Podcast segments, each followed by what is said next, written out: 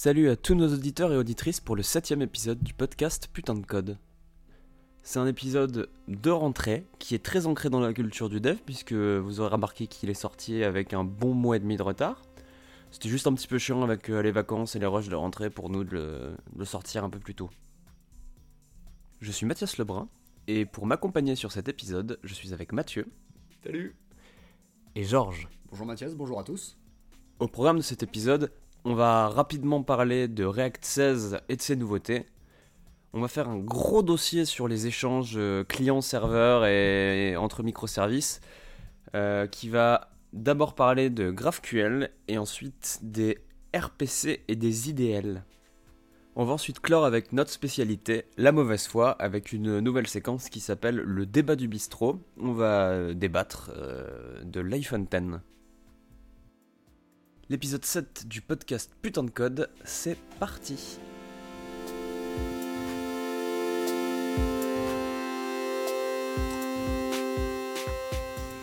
Il y a quelques semaines, soit une bonne année en équivalent JavaScript, la team de React a sorti la version 16 après plus d'un an de dev. Euh, c'est une réécriture qui est complète. Et euh, du coup, qu'est-ce qu'on a de nouveau dans cette, euh, release qui est assez colossale hein? C'est un, an de, un an de boulot. D'abord, on a Fiber, un, nouvel algorithme de réconciliation dont on a déjà parlé dans l'épisode 2. Euh, si vous voulez le réécouter, n'hésitez pas. Fiber, ça ouvre la voie à un truc qui est le rendering asynchrone. Donc ça veut dire que si vous avez euh, un gros morceau euh, de votre code qui va tourner sur le thread principal et qui va bloquer le processeur, et ben votre, votre interface utilisateur, elle va pas friser. Elle va juste attendre que le travail soit fini pour faire les updates et ça va être très très smooth. Ensuite, euh, les personnes qui utilisent le server-side rendering de React seront plutôt ravis d'apprendre que ça peut désormais sortir un stream plutôt qu'une grosse chaîne de caractères. Ça peut du coup envoyer la page euh, au fur et à mesure qu'elle se construit, plutôt que euh, seulement à la fin et du coup d'attendre que tout, tout, tout, tout, tout, tout, tout, tout, tout soit fini. Vous gagnez un gros paquet de temps. Côté API, il n'y a pas de gros changements, si ce n'est que la méthode render de vos composants va pouvoir désormais retourner des chaînes de caractères, des nombres ou des tableaux. Euh, avant ça, elle pouvait juste retourner des, éléments React. Donc vous allez pouvoir utiliser des, euh, éléments de bibliothèque externe, par exemple un, un, loadage ou un truc comme ça. Vous allez directement pouvoir l'utiliser comme composant React. A noter également, il y a l'apparition des portals qui permettent de déclarativement rendre un élément ailleurs dans le DOM que euh, là où vous le déclarez. Il n'y a plus besoin de passer par la méthode euh, render de React DOM dans le lifecycle de vos composants au component demand pour euh, rendre ce composant. Et le portal, il va aller jusqu'à propager les événements du portail aux composants qui l'ont appelé. Et donc en application concrète, ça donne quoi? Ça permet de faire simplement des, modales ou euh, des layers contextuels sans que vous soyez obligé de prendre en considération qu'il va y avoir euh, ce layer contextuel par exemple dans votre, euh, dans votre layout. Vous n'allez pas devoir dire ah merde je peux pas mettre un, overflow hidden un peu plus haut dans le, dans le DOM parce que ça va bloquer le rendering de mon machin, ça va le rogner. Du coup c'est vachement plus simple. Et quand on est dans une optique, on va dire, de, de composants réutilisables, où j'ai pas vraiment à me soucier d'où va être l'élément, ça aide quand même vachement à, s'affranchir de la contrainte. quoi.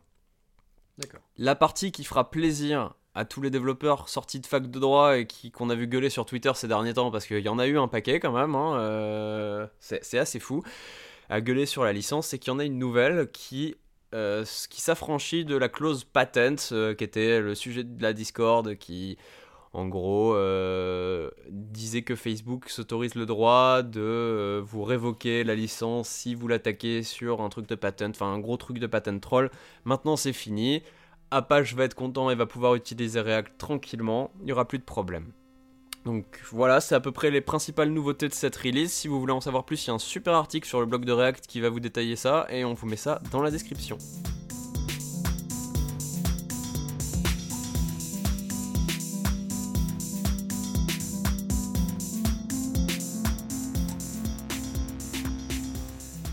Ça va être à moi de vous présenter GraphQL.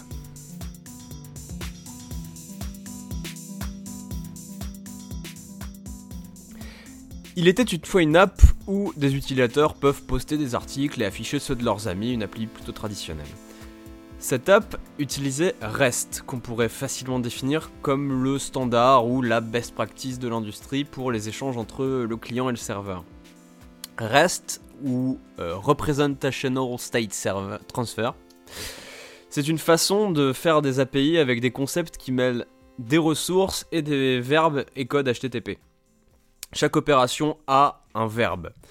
Euh, on a get pour récupérer une ressource, post ou put pour en créer, patch pour en modifier, delete pour en supprimer. Bon, c'est assez straightforward à ce niveau-là.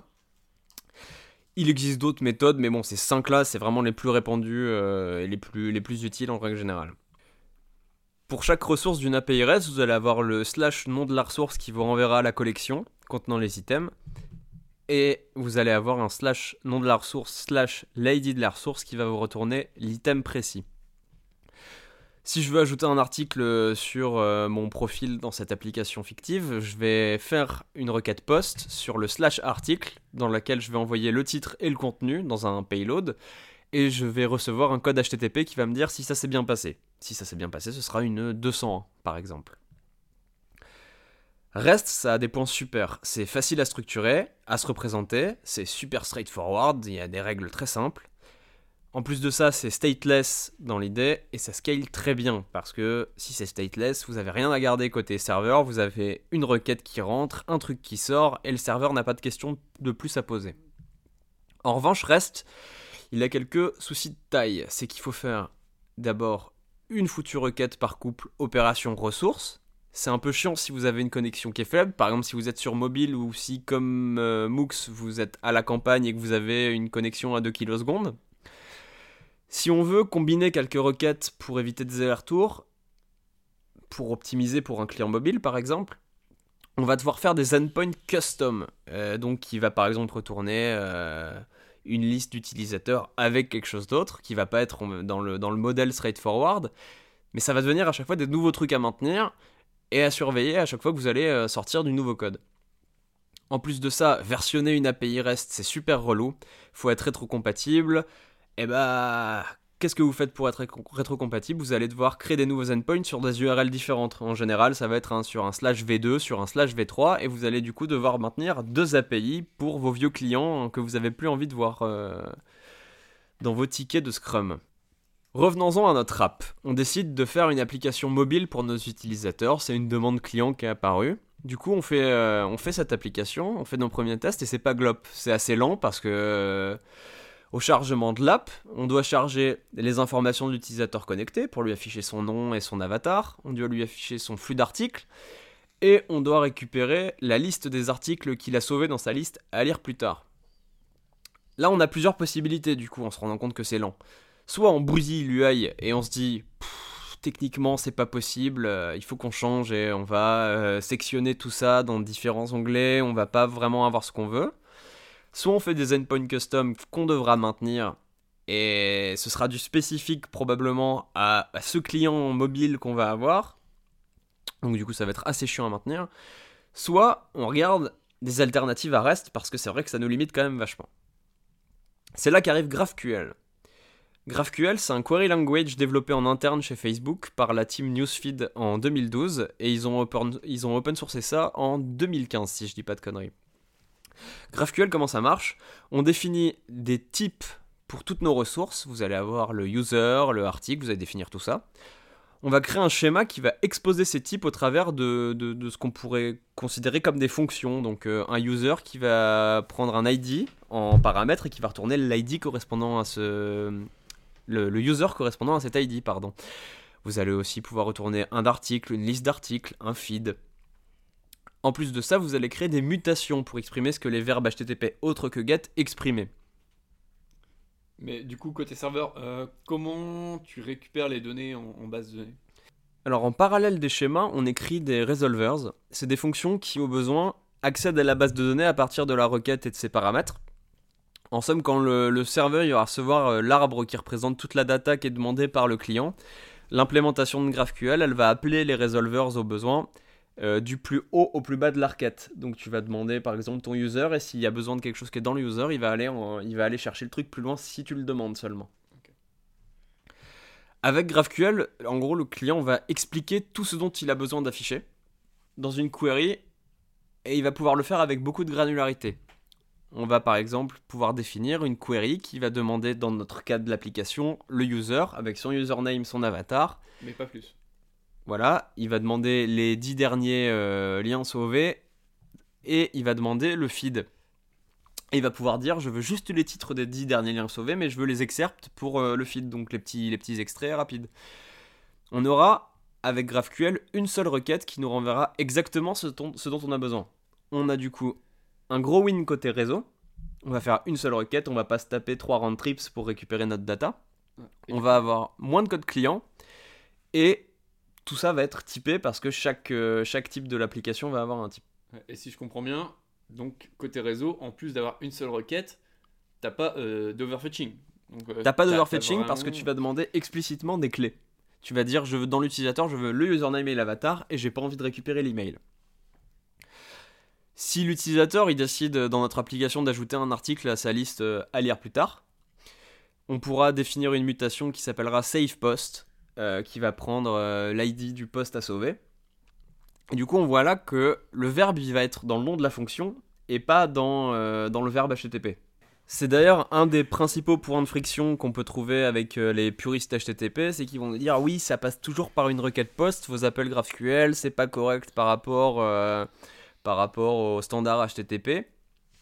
Pourquoi une requête post bah Parce que ça évite d'exposer toutes les informations demandées euh, sur le réseau en les mettant juste dans l'URL, parce que ça, même avec HTTPS, euh, on l'a dans le cul. Et que ça renvoie pas forcément les bons codes d'erreur, mais ça renvoie, euh, les, ça renvoie les erreurs typées d'une autre manière. Et à tous ces puristes, j'ai envie de leur répondre qu'à un moment, il faut faire avec ce qu'on a à disposition pour atteindre nos objectifs. On va pas attendre que les standards euh, nous apportent euh, sur un plateau dans 10 ans euh, tout le truc. Nous, on a des applications à faire maintenant. On vit dans un monde qui est de plus en plus mobile, avec des connexions qui sont pas toujours au top. je sais pas si tu as déjà essayé de charger une application dans le métro, mais bon, on n'est pas non plus sur un truc qui, peut se permettre 3 appels HTTP. Et on a des utilisateurs qui veulent juste des apps qui fonctionnent, même dans le métro on va pas du tout attendre que HTTP soit blazing fast et que euh, les opérateurs quadruplent toute leur couverture réseau euh, pour pouvoir euh, bah, juste faire des applications qui sont cool. GraphQL a une spécification et une implémentation de référence pour vous montrer un peu comment, comment ils ont implémenté cette spécification. cette implémentation elle tourne sur Node.js et il y a un paquet de petites implémentations qui existent pour d'autres langages. Si vous faites du Java, du PHP, du Scala, du Ruby, il y a plein d'autres langages, bah, vous trouverez un petit peu votre bonheur. N'hésitez pas à jeter un oeil à la doc, elle est super bien faite. Ils ont refait ça il y a, un an ou deux, c'est super clair. Et je pense que vous y trouverez votre compte euh, dans beaucoup beaucoup de langages. Pour aller encore plus loin, GraphQL fait bien la paire avec le framework euh, côté client qui s'appelle Relay, qui vient aussi de chez Facebook et qu'ils utilisent euh, sur, sur leur site, et qui va en quelque sorte reconstruire le store que vous avez dans votre base de données en tout cas dans votre schéma GraphQL, à partir de tous ces types. Avec Relay, on décrit juste la data dont on a besoin pour rendre un composant, et il se charge du reste en redispatchant tout ce qu'il a reçu du serveur là où il faut. Pour euh, les composants nestés qui réclament de la data, donc qui sont un peu plus bas dans votre app, on va juste euh, spreader la description de ces composants dans celle du parent. Et on va remonter comme ça jusqu'au composant le plus haut dans l'app, qui lui va se retrouver avec l'intégralité de, de, la description des datas demandées par l'ensemble de l'écran. Parce que forcément, vous allez spreader de, de bas en haut, et il va avoir tout, lui.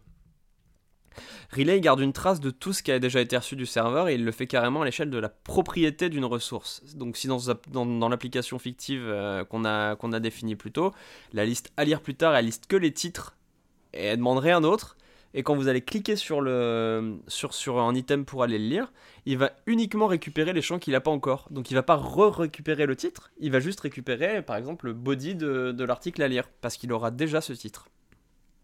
En plus de ça, ce framework Relay il permet de gérer super facilement les rendus optimistes, ce qui est assez galère à gérer en règle générale. Et il gère très très bien la pagination avec un système de curseur qui vous permet de faire des choses beaucoup plus complexes qu'avec simplement un page égale 1 ou page égale 2 qui est aussi quelque chose qui est assez relou à gérer. Donc si vous accrochez pas à Relay, il y a également Apollo qui fait un très bon boulot et qui est pas mal utilisé dans la communauté euh, React Native.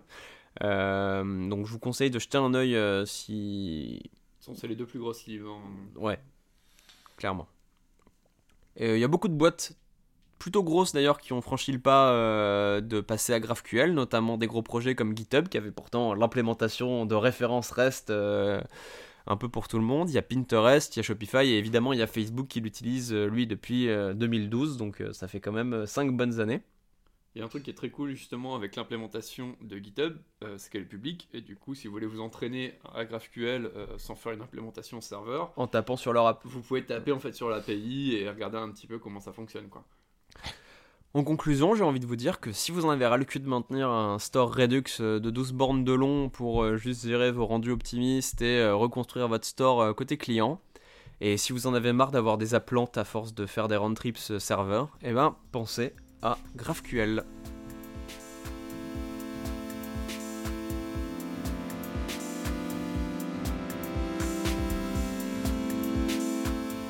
Et tout de suite, c'est Mathieu qui va prendre le relais en nous parlant des IDL et des RPC.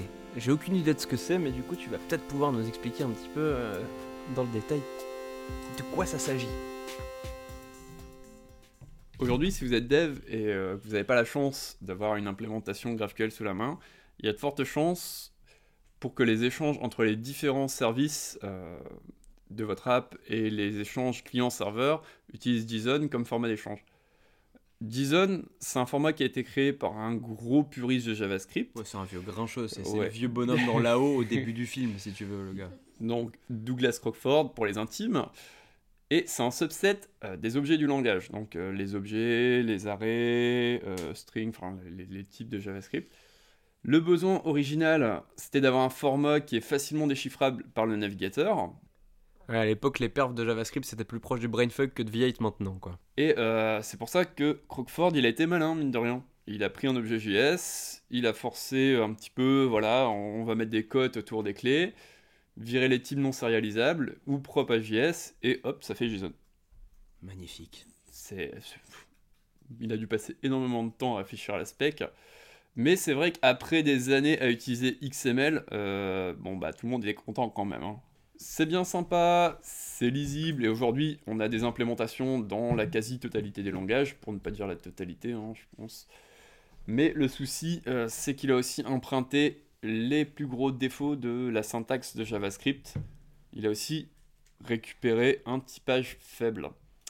En face de ça, il existe des langages euh, appelés les IDL. Donc IDL, c'est pour euh, Interface Description Language ce sont des outils qui permettent de définir des schémas typés de vos messages échangés et qui vous génèrent à partir de ça du code prêt à l'usage pour sérialiser et désérialiser des messages dans votre langage de prédilection. Ça apporte un avantage de poids quand on bosse avec des langages à typage fort et statique. Comme ils génèrent du code pour coder et décoder des, messages, bah, les définitions de type sont directement lisibles par le compiler de votre langage. Et du coup, ça ressemble à, ça ressemble à quoi en fait? Bah, par exemple, si tu définis un, message user euh, où tu as une string first name et une string last name, il va te générer, donc si tu, tu, compiles vers du Java, il va te générer une classe Java avec les getters et les setters qui vont bien. Ah, du coup, il va même aller dans le, dans le paradigme du langage euh, pour te générer les messages qui vont bien. Pour, euh, Ah putain, pas mal. En règle générale, les messages sérialisés sont beaucoup plus rapides à être encodés et décodés que du JSON. Comme c'est des structures finies, on n'a pas forcément à parser et tokeniser l'intégralité du bordel pour euh, connaître sa structure. Donc le JSON est décodé, euh, on doit lire le message dans l'ordre, compter les accolades, les crochets, les cotes ouvrant, fermant et valider au fur et à mesure euh, pour qu'il n'y en ait pas trop, qu'il n'en manque pas. En fait, on passe d'une string à un objet JavaScript. Donc parser un JSON, c'est ça au final. Et il y a plus simple, parce qu'en fait c'est du binaire et euh, il n'y a pas besoin de tokeniser. Un autre énorme avantage, c'est qu'on se retrouve avec une single source of truth sur la nature des messages échangés. Donc on va pas se retrouver comme ça avec une API qui renvoie un JSON différent du jour au lendemain. Là, le compiler du client, il va repérer s'il y a des, incompatibilités, s'il y a des, euh, des champs deprecate aussi, et vous n'aurez pas à le suivre euh, à la mine en permanence. Aujourd'hui, on a deux euh, qui sortent un peu du lot. On a Protobuf, qui a été créé par Google euh, et qui est aujourd'hui dans sa version 3, et Thrift, qui est créé par Facebook, mais qui est maintenu par la fondation Apache. Les deux se ressemblent beaucoup. Protobuf, actuellement utilisé par Google pour tout, bah, tous les échanges de messages entre leurs différents services, donc Google Maps, Gmail, etc.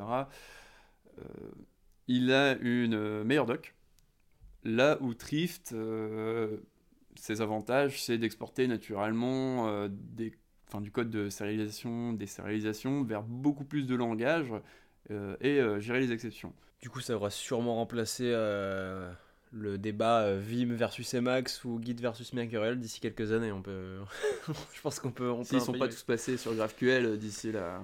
Ouais, enfin bon, on est, on n'y est pas encore. C'est un autre débat. on n'y est pas encore. Les IDL sont souvent utilisés de pair avec les RPC. RPC pour Remote Procedure Call.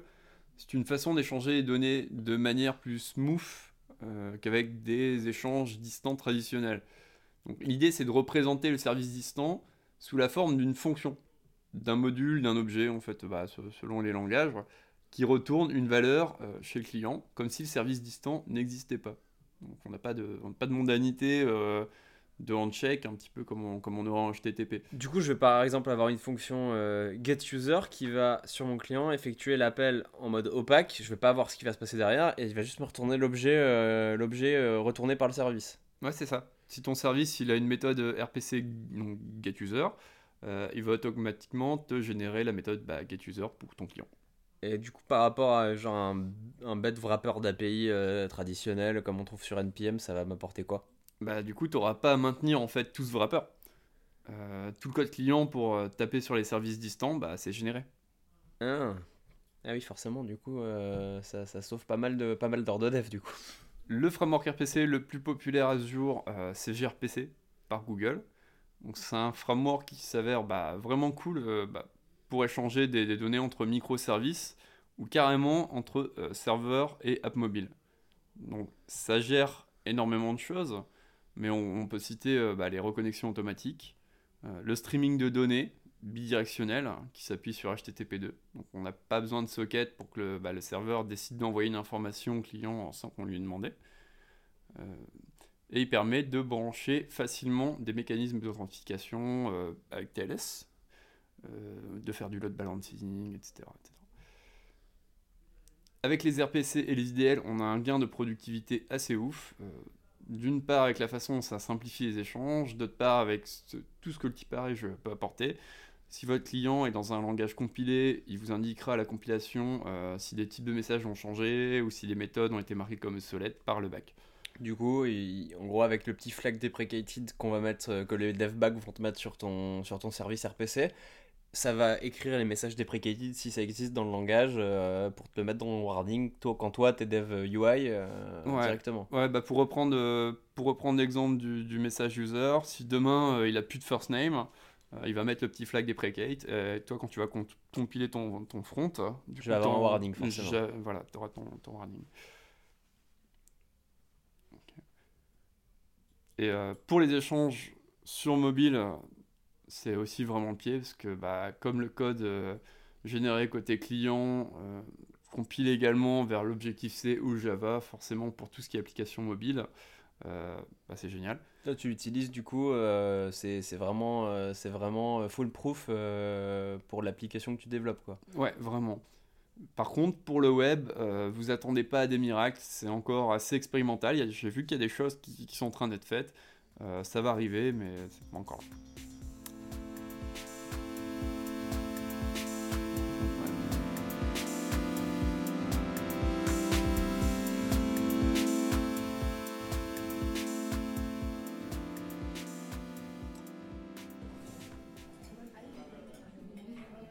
C'est du coup la séquence débat du bistrot, une nouvelle séquence bourrée de mauvaise foi, où on va juste avoir deux personnes euh, dont les avis s'opposent euh, ici sur l'iPhone X, avec d'un côté Georges qui sur la partie téléphone est beaucoup plus pro Google et Android, et de mon côté, euh, bah, je suis beaucoup plus pro Apple hein, de ce côté-là.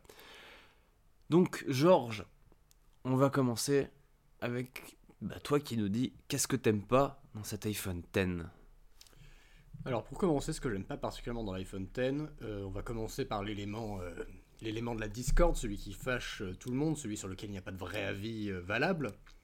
Je parle évidemment du notch. Oh, t'es chiant. Déjà. on ne pouvait pas, on pouvait pas commencer à un sujet sur l'iPhone X sans parler du notch. Oui, je sais ce que tu vas dire sur le. Bon, donc ce que je vais commencer par dire sur le notch, c'est que je le trouve immonde.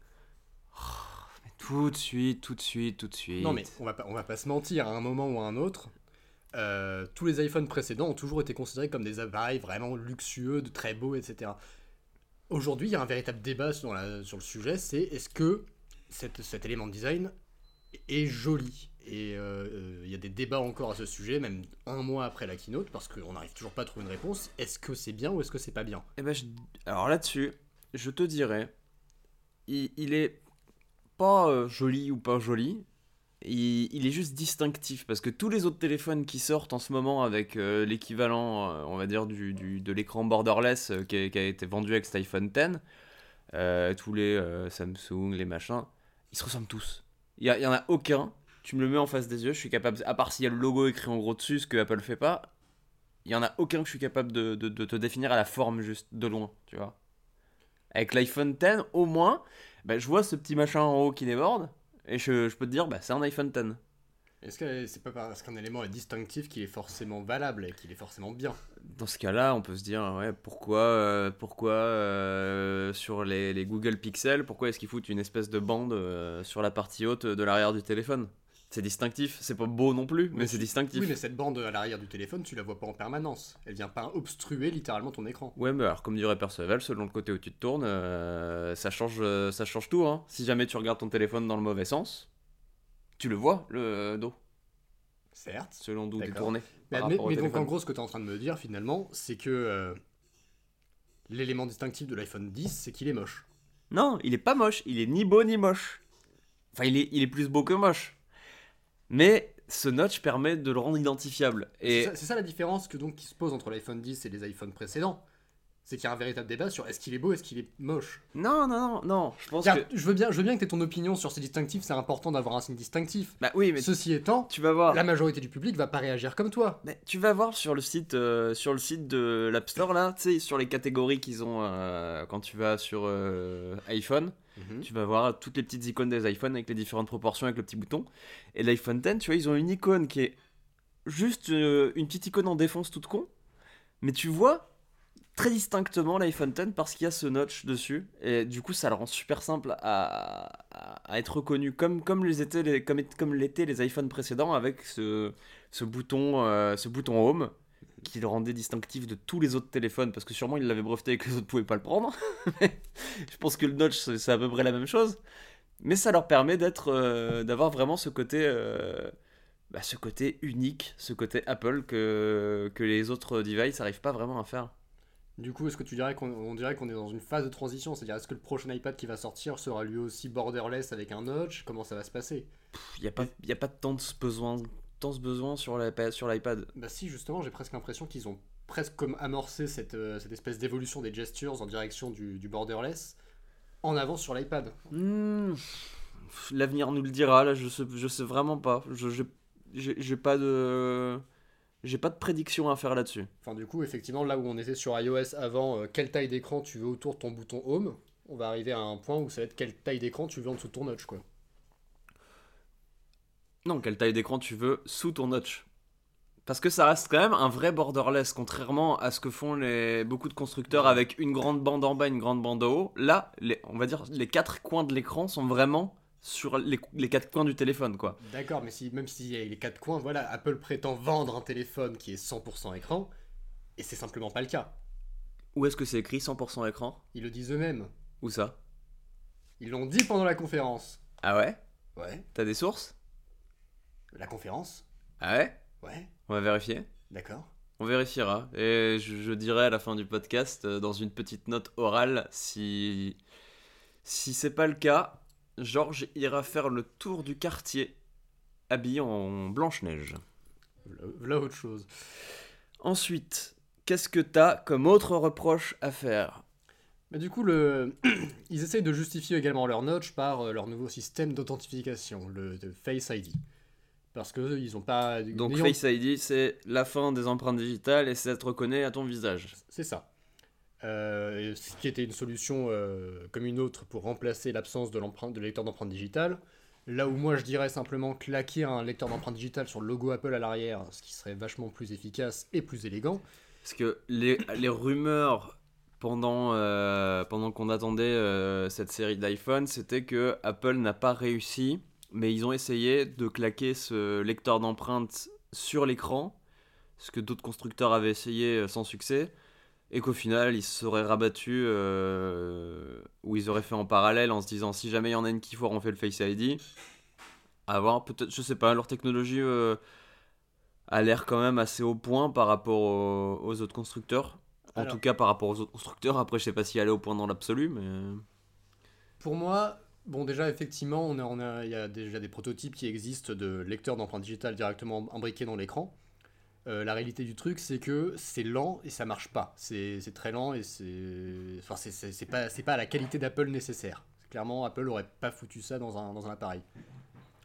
Le problème qui se pose aujourd'hui, c'est que le Face ID, pour moi, n'est simplement pas une bonne solution pour remplacer le Touch ID.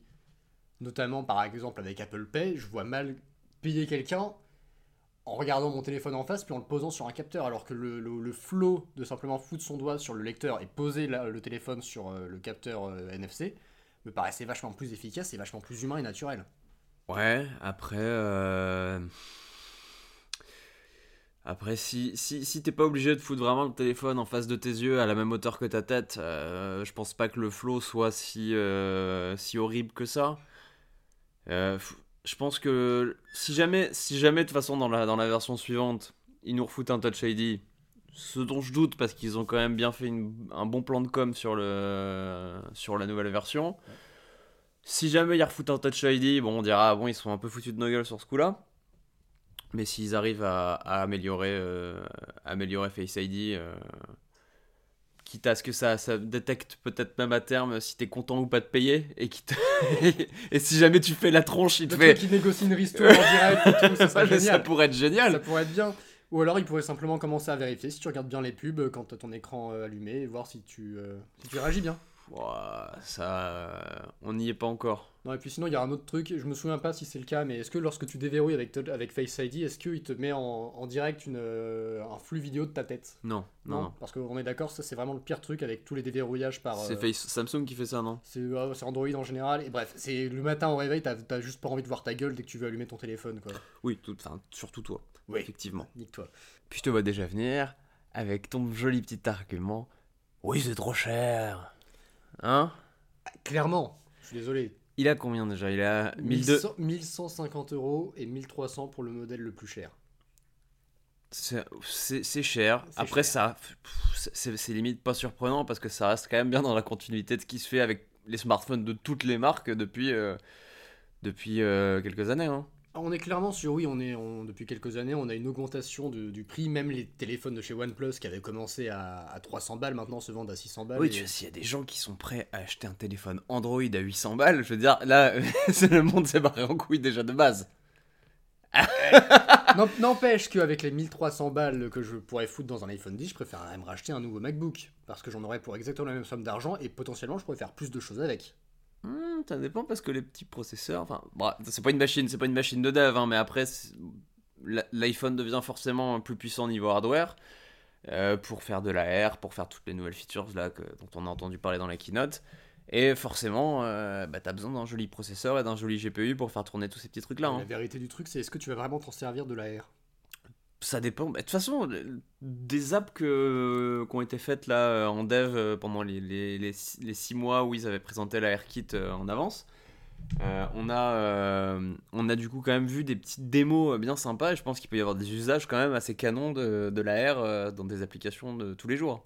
D'accord, Je mais sais pas si t'as vu la, la- la démo du machin pour mesurer. euh, pour mesurer des, des morceaux de des morceaux de trucs un peu pour mesurer une pièce par exemple tu vas pointer un bout pointer un bout te déplacer dans la pièce et il va te mesurer la superficie de ta pièce le, et avec une précision la même qu'avec un mètre. Oui, mais d'accord, mais dans ce cas-là, est-ce que, cette- est-ce que cette- ce côté pratique va vraiment justifier les 1299 balles de plus qu'il faut pour acheter un iPhone 10 par rapport à un mètre? Non alors je pense que là- là-dessus l'iPhone 10 c'est un téléphone euh, c'est l'iPhone spécial 10 ans tu vois l'iPhone pour marquer le coup C'est ça, ouais. qui ouvre, à mon avis, euh, la voix a un nouveau design avec ce notch et avec ce, ce borderless qui il pouvait le faire que euh, à- pour l'anniversaire des 10 ans genre sortir un truc un peu nouveau qui va ouvrir la voie qui va habituer peut-être un peu les gens euh, au prochain euh, au prochain prochaines itérations pour l'iPhone euh, 9 etc etc pour ce nouveau design et et euh, oui non je sais pas si je sais pas s'il vaut vraiment le coup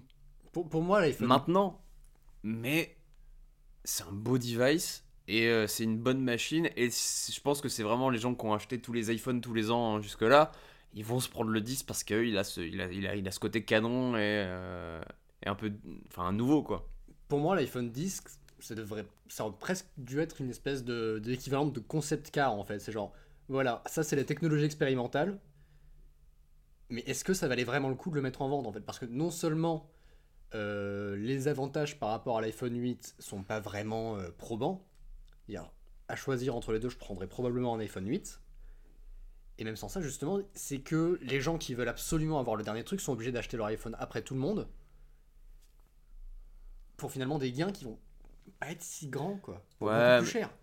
En faire un concept, ce serait mignon, mais regarde, c'est ce qu'a fait Android avec les updates. euh, et regarde la fragmentation qu'ils ont aujourd'hui, quoi. non, je, pense- que c'est- un device pour faire plaisir. J'avais vu, euh, je sais plus qui disait ça sur Twitter, que en fait, ils avaient sorti l'iPhone 8 et l'iPhone 10 en, en parallèle. L'iPhone 10 pour faire plaisir aux particuliers qui ont envie de s'acheter le dernier iPhone à la mode. Et l'iPhone 8 plus pour, euh, pour tout ce qui est entreprise, signer des partenariats pour équiper toute la boîte avec des iPhone 8 et qui est un, un device qui est forcément moins joli, moins fun que le qui est plus terre à terre que l'iPhone 10 mais qui bah, pour un usage pro suffit totalement. Et du coup le côté plus plaisir et plus euh, pro séparé dans ces deux gammes. Et ça m'a paru ça m'a pas paru si con que ça d'entendre ce coup là pour le coup Oui, mais du coup, tu verras jamais Apple admettre une telle chose. Que l'iPhone 8 a un design plus utilitaire. Non, plus parce que forcément, des- beaucoup de particuliers vont l'acheter parce que c'est- moins cher qu'un iPhone 10 et que euh, Il y a mêmes features. Ouais, il y a des bonnes features, ça, il y a les bon mêmes. processeur. Il y a les mêmes. Il y, a, littéralement rien que tu puisses faire avec l'iPhone euh, 10 que tu puisses pas faire avec l'iPhone 8. Avec vaguement À part sur Face les ID. Face ID et peut-être les photos en mode portrait. En selfie. Euh, elles sont pas sur l'iPhone 8, celles-là? Non. Bah, dommage. Bon, après, euh, Mais voilà, mais ça, c'est pas vraiment une feature. Est-ce que, encore une fois, c'est. J'ai l'impression en fait que tous les, arg- les arguments pour l'iPhone 10 par rapport au- à son prix vis-à-vis de l'iPhone 8 justifient vraiment pas l'achat de ce truc en fait. l'écran OLED peut-être? L'écran OLED, ok, certes, mais euh, même sans ça, c'est App- Apple qui a le, le culot de se pointer et dire c'est le premier écran OLED qui, est- qui mérite d'être foutu dans un iPhone. Je suis désolé, ça me fait rire. Ça fait des années qu'on a des écrans OLED qui sont de qualité très clairement supérieure à ceux de n'importe quel iPhone. Mais. Je sais pas, je sais pas, ça dépend. Peut-être au niveau de la, de la réponse du touch, je sais pas. Ils ont des critères aussi, hein. Ils ont des critères, mais ça, c'est encore une fois le digitizer et l'écran lui-même n'ont rien à voir. Et puis il y avait peut-être des contrats avec des, des fournisseurs. Avec, avec- avec les fournisseurs qu'ils aiment pas trop. Et, et surtout que là, c'est euh, Samsung, si je dis pas de conneries, qui produit leurs écrans OLED. Ouais. Et ils ont une capacité de production de OLED qui est quand même vachement inférieure euh, à celle des, des écrans que- qui, euh, qui habitent la plupart des autres iPhones. C'est parce que ça coûte cher aussi. Et c'est pour ça que Apple, justement, et Google aussi en même temps, ils ont tous les deux investi en grande majorité. Euh, Google environ 1 milliard et Apple environ 3 milliards chez LG pour essayer de. Pour se libérer de, de Voilà, Samsung. Pour que LG leur fabrique des, des panels OLED.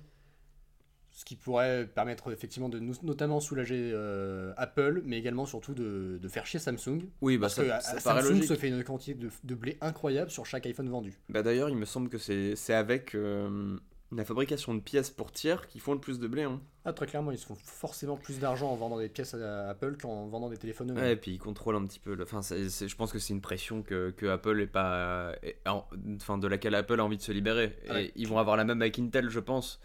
Clairement, c'est quand même, c'est pour Apple, c'est c'est doit être intolérable d'être entièrement dépendant de leurs plus gros concurrents. Ah, oui, c'est sûr. Puis, puis, euh, ouais, dans une moindre mesure, Intel, comme je disais, euh, à mon avis, ils vont essayer de s'en libérer vu qu'ils arrivent à des, des- des processeurs sur l'iPhone qui, qui, qui dépassent maintenant ce qu'on trouve sur un MacBook Pro. Je pense qu'Apple a une culture assez, euh, assez verticale de tout produire eux-mêmes le plus possible euh, et de sous-traiter s'ils n'ont pas le choix. Mhm. Euh, là, du coup, je pense que euh, effectivement, sur, le, sur la dépendance à un concurrent direct, ça doit quand même bien les faire fier. Tu m'étonnes. Et euh, vu que Samsung, euh, c'est pas non plus le, c'est pas non plus l'entreprise la plus, euh, la plus simple et la plus, euh, la plus nette au monde, on va dire. Oh, ils, ont des, ils ont quelques légers problèmes avec la mafia, des trucs comme ça, il me semble. Ouais, je veux dire, on va, on va- pas trop en parler parce qu'on risquerait d'avoir des problèmes. mais Je tiens à mes petits doigts quand mais c'est pas la, ouais, c'est pas la boîte, euh, c'est pas la boîte avec laquelle t'as envie d'avoir trop trop de conflits. Bon, et ça, tout, tout ce, que- tout ce dont on parle là, ça soulève, euh, ça soulève quand même une question. Est-ce que Apple, parce que quand ils ont sorti le premier iPhone, ils ont très clairement dit on a euh, 10 ans d'avance sur tous les smartphones, non? Ou 5 ans, je sais plus. Mm, 5 je- ans, ils avaient dit. Ils avaient dit 5 ans. Voilà, ils avaient 5 ans d'avance, bon, ils les ont eu, ça, ça a été clair. Maintenant, ils se sont fait clairement rattraper par la concurrence sur beaucoup de points. Le seul point euh, restant étant sûrement iOS, qui, est, euh, bon, qui reste propriétaire. Du reste, euh, bah, les, devices commencent à être un peu tous au même niveau, quasiment. Euh, niveau de qualité appareil photo, niveau euh, qualité écran, niveau responsiveness, on est, à peu près sur, du kiff-kiff. Ça devient vraiment la préférence utilisateur et à la préférence d'écosystème. Et c'est là, c'est- à ce niveau-là que je pense qu'Apple est vraiment encore dans la course. C'est que Apple, pour l'instant, avec Microsoft qui est fini, c'est le dernier qui fabrique du hardware et du software et qui fait pas de la vente de données comme, euh, comme business principal. Bah, je pense que quand tu dis que c'est le dernier, je dirais que c'est ouais, le seul à l'heure actuelle. C'est Apple contre Google là. C'est Apple contre Google, c'est-à-dire. euh, Enfin, ça ça l'a toujours été dans les faits. Ça l'a toujours été. C'est Google a toujours voulu créer une, une hégémonie de, euh, de leur système d'exploitation Android. Ce qu'ils ont réussi à faire, on en est à un point où maintenant c'est 80 85-15 les parts de marché, en grande faveur pour Android. Euh, notamment grâce au marché asiatique où euh, bah, les gens n'ont pas les moyens de foutre 800 balles dans un iPhone, clairement. Euh, mais ce que j'ai vu en fait, du coup, c'est en un sens la l'annonce hardware de Google récemment, finalement, c'est presque dix ans plus tard, une espèce de retentative de coup de théâtre dans le sur le marché du téléphone. Ouais, mais ce qu'on voit, c'est que final, les prix qui, que, que va pratiquer Google sur, sur le hardware qu'ils fabriquent eux-mêmes, eh ben ça va, ça va matcher, Excusez-moi, je ne comprends pas. Ça va matcher, voire, voire ça va dépasser les prix de, de, de Apple, parce que je pense qu'ils vont s'en rendre compte euh, assez vite que, euh, oui, si tu veux, si tu veux faire un peu de marge euh, là-dessus, oui, il faut, faut, faut monter les prix. Après, je pense que, je pense que Google a beaucoup à apprendre d'Apple sur certains points. Notamment le marketing, parce que s'ils pensent qu'ils vont vendre un putain de Chromebook à 1500 bullish alors que le machin est pas, est pas capable euh, de faire tourner quoi que ce soit à part une page web et des applis Android, justement, c'est aussi ça qu'ils veulent faire. C'est que les applications Android ont vocation, justement, avec leur apparition sur, sur de plus en plus de devices, à devenir des applications de plus en plus euh, puissantes et capables de faire tourner une bureautique entière. C'est-à-dire, Android, tu peux avoir complètement Microsoft Office comme application Android sur ton Chromebook. Et la version vraiment Microsoft Office euh, desktop.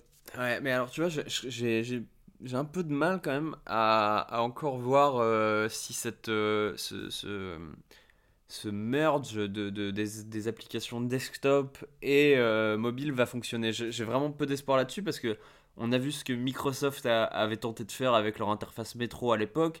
Là, euh, ils sont partis sur leur euh, dernière version de Windows Phone avec un truc euh, mobile, c'est interface mobile, desktop, c'est interface desktop, mais tout tourne sur ton mobile. Et ça s'est cassé la gueule, encore. Voilà, mais y a, je pense qu'il n'y a pas vraiment de, de comparatif exact. C'est qu'on aura toujours besoin d'un clavier pour, euh, pour écrire vite. On ne pourra pas écrire aussi vite sur un tactile que sur un clavier. On aura toujours besoin d'un environnement un peu plus flexible sur un desktop. Et sur un téléphone, on aura besoin d'un système simple pour tous les jours, pour se balader dans le métro, pour aller dans la rue, pour, euh, pour aller un peu partout. Et je pense qu'il y aura Enfin, il y a des moments, c'est une connerie de faire du responsive quand ta version mobile et ta version desktop sont trop, trop, trop différentes. Et je pense que c'est un peu la même chose pour les systèmes d'exploitation. Et je pense que Android, euh, Android pourra pas gérer toutes ces interactions euh, correctement.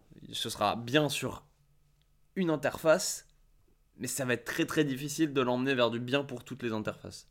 C'est très difficile, mais Google a déjà, eu des trucs plus, difficiles à résoudre. C'est-à-dire le fait d'arriver sur le marché du téléphone et dire vas-y, on va sortir la meilleure caméra depuis de tous les temps. personne n'y croyait, ils l'ont fait. Donc de là à dire qu'ils vont réussir peut-être à, réparer euh, le design de leurs applications pour faire en sorte que tout fonctionne correctement selon la taille de l'écran, c'est dur à imaginer. Et niveau. C'est pas, pas, c'est pas infaisable. pas seulement taille de l'écran, hein, aussi interaction avec euh, la- le type de pointeur que tu utilises, si c'est ton doigt, si c'est euh, si c'est un trackpad, si c'est une souris. Enfin, niveau design, j'ai beaucoup de mal à faire confiance à Google parce que j'aime pas du tout leur interface. Je trouve que ça manque beaucoup de d'humain et d'intuitif en fait.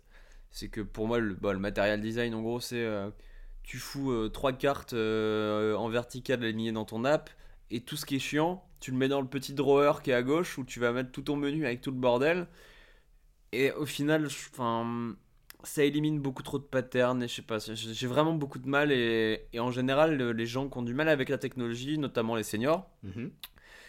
ont beaucoup plus de facilité à rentrer sur un système comme iOS euh, où euh, c'est rangé, c'est c'est moins flexible mais c'est rangé, t'as un cadre et c'est beaucoup plus facile pour eux de rentrer dedans et de commencer à vraiment utiliser le truc alors qu'Android ça leur prend des, des semaines et des mois et, et même s'ils arrivent à envoyer un texto ils sont infoutus de, de trouver Apple tu vois ils ont trouvé une icône ils vont pas chercher la deuxième On est d'accord, mais les, les gens qui sont des seniors maintenant sont pas les mêmes gens qui vont être des seniors dans, dans 20, 30, 40 ans. C'est sûr, mais je pense que ça dit quelque chose sur le côté, euh, sur le côté euh, design et sur le côté UX et humain de, de, de chaque, euh, de chaque manière de procéder, tu vois. Ça dépend aussi effectivement de ta, ta vision du truc. Est-ce qu'une technologie a toujours vocation à être adoptée immédiatement par l'ensemble des tranches d'âge et de, de, de population qui existent ou est-ce que ça va être quelque chose qui est le plus proche d'un d'un rollout progressif à travers le temps?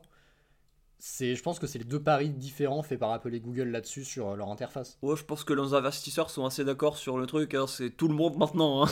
Alors les investisseurs évidemment La vérité c'est que c'est moins cher de- d'acheter à ton papy un téléphone Android que de lui acheter un iPhone qui va probablement pas s'en servir. C'est sûr. Bon, De toute façon, les grands-parents, à la à l'arrière, tu leur achètes le machin avec les, Le Alcatel les- en carton. Voilà, euh, les gros boutons qui font la taille de 2 pouces à la suite.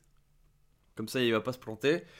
Et bon, c'est sûr, mais c'est c'est juste une question, une question de design, je pense, et c'est une question de, de préférence. Une question d'empathie aussi. Après, la, la vraie question aussi là qui se lance, c'est est-ce que est-ce que euh, il y a encore de l'innovation chez Apple? Dans une certaine mesure, je dirais que oui. Dans Euh, une certaine mesure, je dirais que non. ah, je dirais que oui, parce que on a le Face ID qui débarque, on a euh, des nouveaux matériaux qui débarquent, et des processeurs qui commencent à. Enfin, qui à l'heure actuelle explosent la concurrence. Mhm.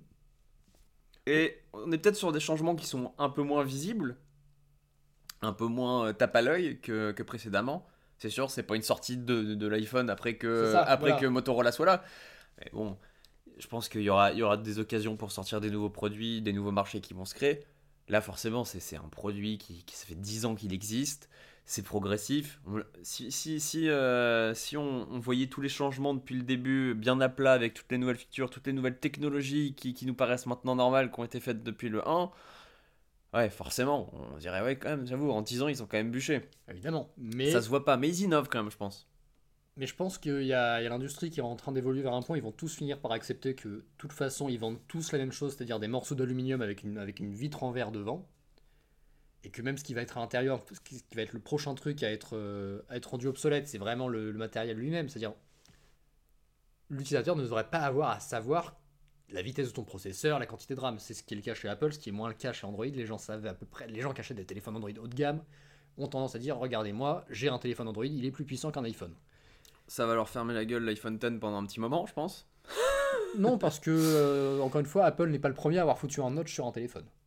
Euh, Non, non, je parle, de, je parle du processeur. Ah, le processeur. Alors oui, le processeur, encore une fois, Apple a toujours, et comme on disait tout à l'heure, sa, sa véritable vision verticale du, du système. À l'heure actuelle, tant que Google n'aura pas lancé ses propres processeurs ou quelque chose comme ça, on n'aura pas vraiment une approche aussi top to bottom euh, du côté d'Android. Ouais. Parce qu'il y a Samsung qui fait ses propres processeurs, mais ils ne font pas Android eux-mêmes. C'est-à-dire, donc, il manque encore, il manque une clé. La seule personne, le seul acteur du marché ayant les trois clés en main, à l'heure actuelle, c'est Google et Apple, du coup. Donc on verra ce que ça donne. On verra ce que ça Après, donne dans le temps.